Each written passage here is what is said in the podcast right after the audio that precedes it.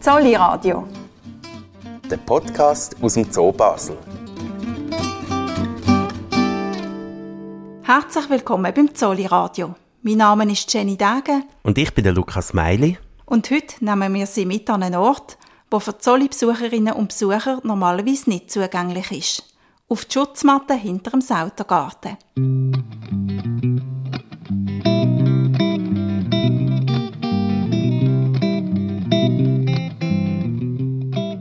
Schutzmatte ist ein Gebiet, das außerhalb vom Zolli liegt und wo man ankommt, wenn man hinter dem Sautergarten, wo die Nashörner daheim sind, noch weitergehen Das Gebiet gehört zwar zum Zolli, ist aber für das Publikum nicht zugänglich, sondern nur für Mitarbeiterinnen und Mitarbeiter.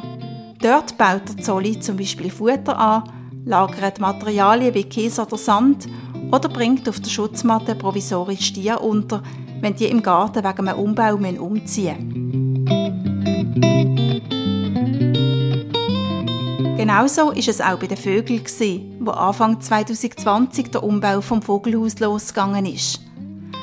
Der Zolli hat dort hinten auf der Schutzmatte eine provisorische Vogelstation eingerichtet und hat einen Großteil der Vögel dort umgesiedelt. Ein paar wenige hat man auch in anderen Zoos unterbracht.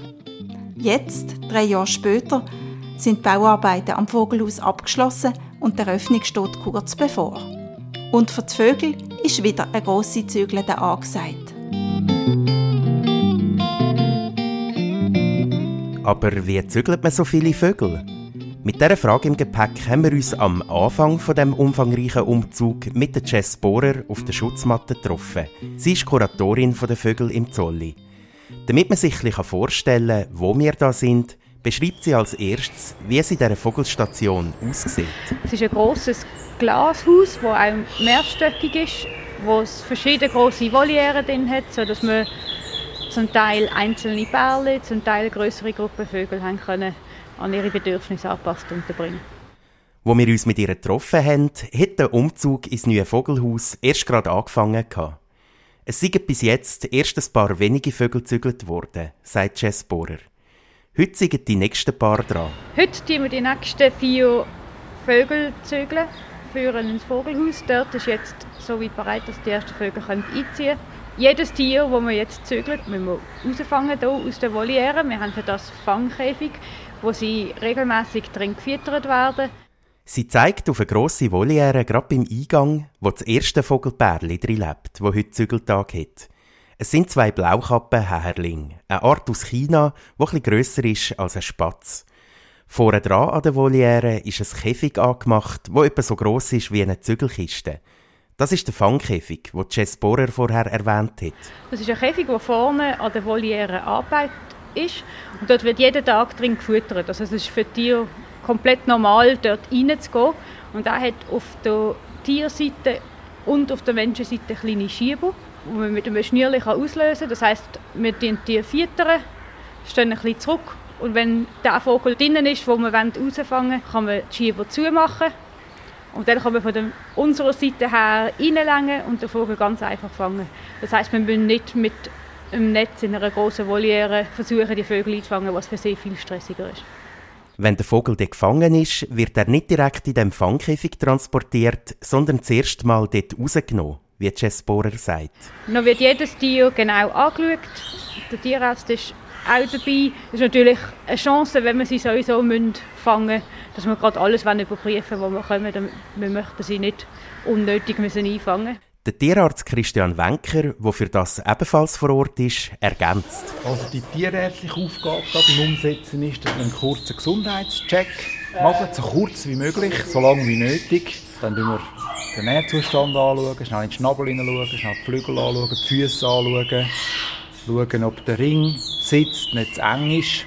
Dann allenfalls, wenn der Vogel schon Vorgeschichte haben, tun wir ihn noch entwurmen. Wir haben vorher von allen Volieren Kotproben genommen, um das äh, zu checken, ob da Parasiten rum sind. Das ist quasi unsere grösste Chance, jetzt das bei dem einmaligen Umsetzen zu machen. Zügelt werden die gefangenen Vögel dann nicht im Fangkäfig, sondern in einer kleinen Holzbox. Zwei davon, die etwa die Größe einer Weinkiste haben, stehen bereit. Jess Bohrer erklärt, warum man für den Transport nicht den Fangkäfig nimmt. Die Fangkäfige sind aus Gitter. Da haben die Vögel viel, viel Stress. Dann kommen sie in eine kleine Kiste, die man auch zumachen können. Wenn es dunkel ist, werden Vögel ganz schnell ruhig. Nachher sitzen sie ruhig, sodass sie sich nicht verletzen. Und dann fahren wir sie mit einem der Elektroführer ins Vogelhaus, damit sie so schnell wie möglich zügeln.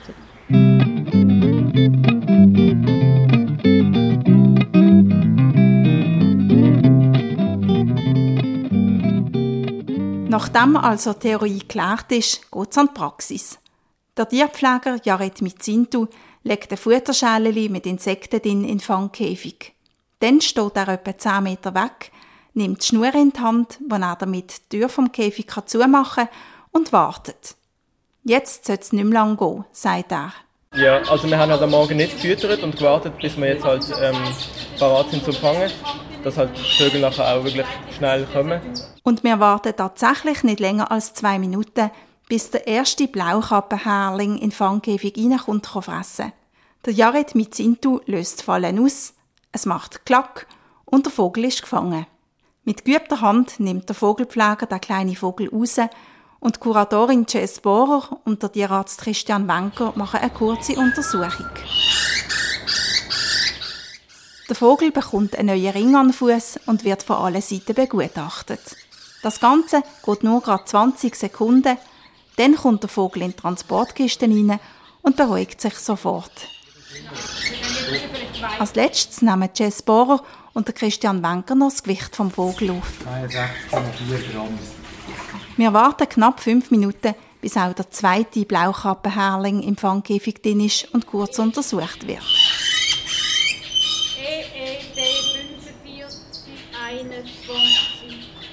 Der Christian Wenker spritzt ihm mit einer Spritze eine Flüssigkeit in den Hals. Das ist jetzt ein Entwurmungsmittel. Ja, genau, das ist ein Sirup.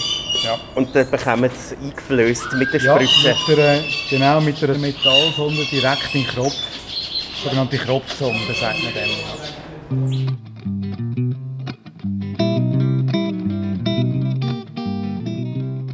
Jetzt kommen die beiden anderen Vögel dran, die Omei Bunthärling. Auch sie kommen nur in China vor und sind ein bisschen grösser als unsere Hausspatzen. Bei ihnen geht es rund eine halbe Stunde, bis sie eingefangen und transportbereit sind.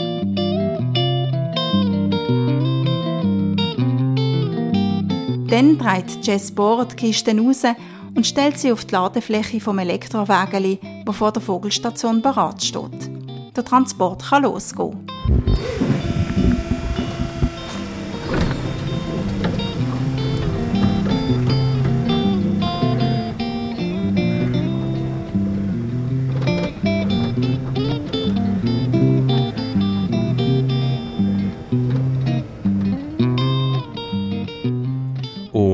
Während die wertvolle lebendige Fracht auf dem Elektrowägeli durch den Zolli fährt, kann man die Zeit gerade nutzen, um noch ein über das neue Vogelhaus zu reden. Was ist eigentlich genau neu am neuen Vogelhaus? Also ganz neu ist, dass wir ähm, einen Anbau haben, ein zweites Haus, das komplett neu gebaut worden ist. Dort werden wir süd- und mittelamerikanische Arten zeigen. In der Freiflughalle dort werden viele Leute Vogelhaus, wie es war, zum Teil wiedererkennen. Also es hat gleich auf der einen Seite noch Volieren und eine große Freiflughalle in der Mitte. Was auch ganz neu ist, ist, dass man an der Stirnseite vom Haus einen Stegen rauf kann und dann sogar auf zwei Stöcke rauf hat es einen Balkon, wo man die Vögel dann in den Bäumen beobachten kann. Das ist eine ganz andere Blickrichtung, als man vorher hatte. Neben den altbekannten Arten, wie zum Beispiel dem Beo, gibt es auch Neues zu sehen. So eben auch die beiden Arten, die heute ihren Zügeltag haben. Der Blaukappenherrling und auch mein Buntherrling sind neue Arten, aber es sind auch viele andere neue Arten dazugekommen, äh, die wir vorher noch nicht gezeigt haben im Vogelhaus. Die Blaukappenhäherlinge sind zudem auch noch eine äußerst seltene Art. Nur etwa 300 Tiere sind in ihrem winzigen Gebiet im Osten von China noch dokumentiert. Etwa gleich viel leben noch in Zoos in Amerika, Asien und Europa. Umso behutsamer gewöhnt man sie an ihr neues Daheim. Sie werden nämlich nicht gerade sofort in die Freiflughalle rausgelassen, wie Jess Bohrer sagt. Die Hütte kommen zuerst in eine Voliere, wo sie den Ausblick in die Halle haben, die große Freiflughalle haben, geben ihnen die Chance, sich ein bisschen zu orientieren, rauszuschauen, zu schauen, was los ist. Und dann Wenn sie dort schön ruhig sind, nach 24 oder 48 Stunden machen wir dort den Schieber auf und dann können sie, wenn sie wollen, raus in die Halle fliegen. Auf diese Art können sie sich auch an die Vögel gewöhnen, die den Zügeltag schon hinter sich haben. Genau, und das ist natürlich auch ein weiterer Punkt. Wenn wir sie jetzt dort in die Voliere setzen, wo es ein Gitter hat zur Halle, dann sehen sie auch schon mal die anderen Vögel und die anderen Vögel sehen sie und dann landen sie nicht so mitten drin in einer Halle voll Vögel, wo sie vorher noch nie eine Voliere geteilt haben. Und das ist auch gut, dass sie zuerst den Sichtkontakt haben und sich gegenseitig hören und man sie dann erst freilen. Man sieht also, dass sich Jess Bohrer und ihr Team viele Gedanken machen müssen wie man die über 70 Vögel in rund 30 Arten am besten zügelt. Doch, da haben wir uns ziemlich viel überlegt. Wir haben eine Reihenfolge gemacht, dass wir die Arten, die vielleicht ein bisschen sind oder die noch nie in der Halle sind oder die sehr, sehr, sehr verträglich sind, tun wir zuerst rein. Wenn wir eine sehr dominante Art gerade am Anfang hätten, drin, dann könnte es sein, dass die dann Schwierigkeiten machen, jedes Mal, wenn wir eine neue Art dort rein tun. Es sind natürlich alle Vögel, die wir so vergesellschaften, sollten miteinander auskommen. Aber wir haben uns gleich eine Reihenfolge überlegt, wo wir denken, so ist es am sichersten und am einfachsten, um alle zusammen zu vergesellschaften.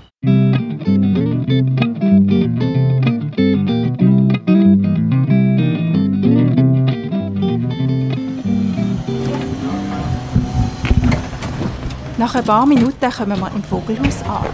Überall wird noch gebaut, auf dem Vorplatz sind Baumaschinen zu hören. Und auch drinnen bekommt das Vogelhaus noch der letzte Schliff. Wir laufen mit der wertvollen, lebendigen Fracht in einen Hinterraum, von dort ein paar Stegen rauf, zirkeln durch einen Gang ohne Fenster und kommen dann zu den Volieren, die Jess Bohrer vorher erwähnt hat. Der Jared mit Sintu geht rein, macht die Transportkäfig auf und die vier Vögel flattern raus.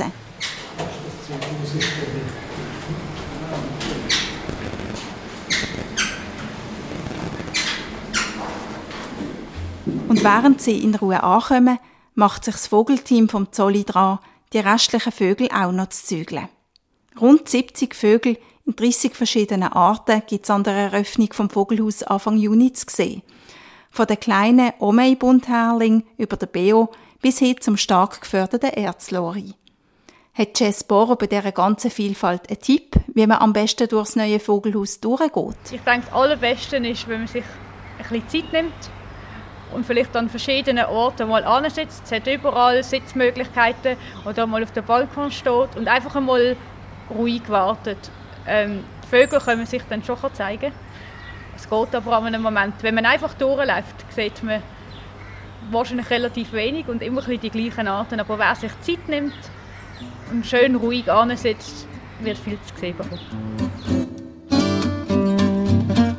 Zolli Radio. Der Podcast aus dem Zoo Basel.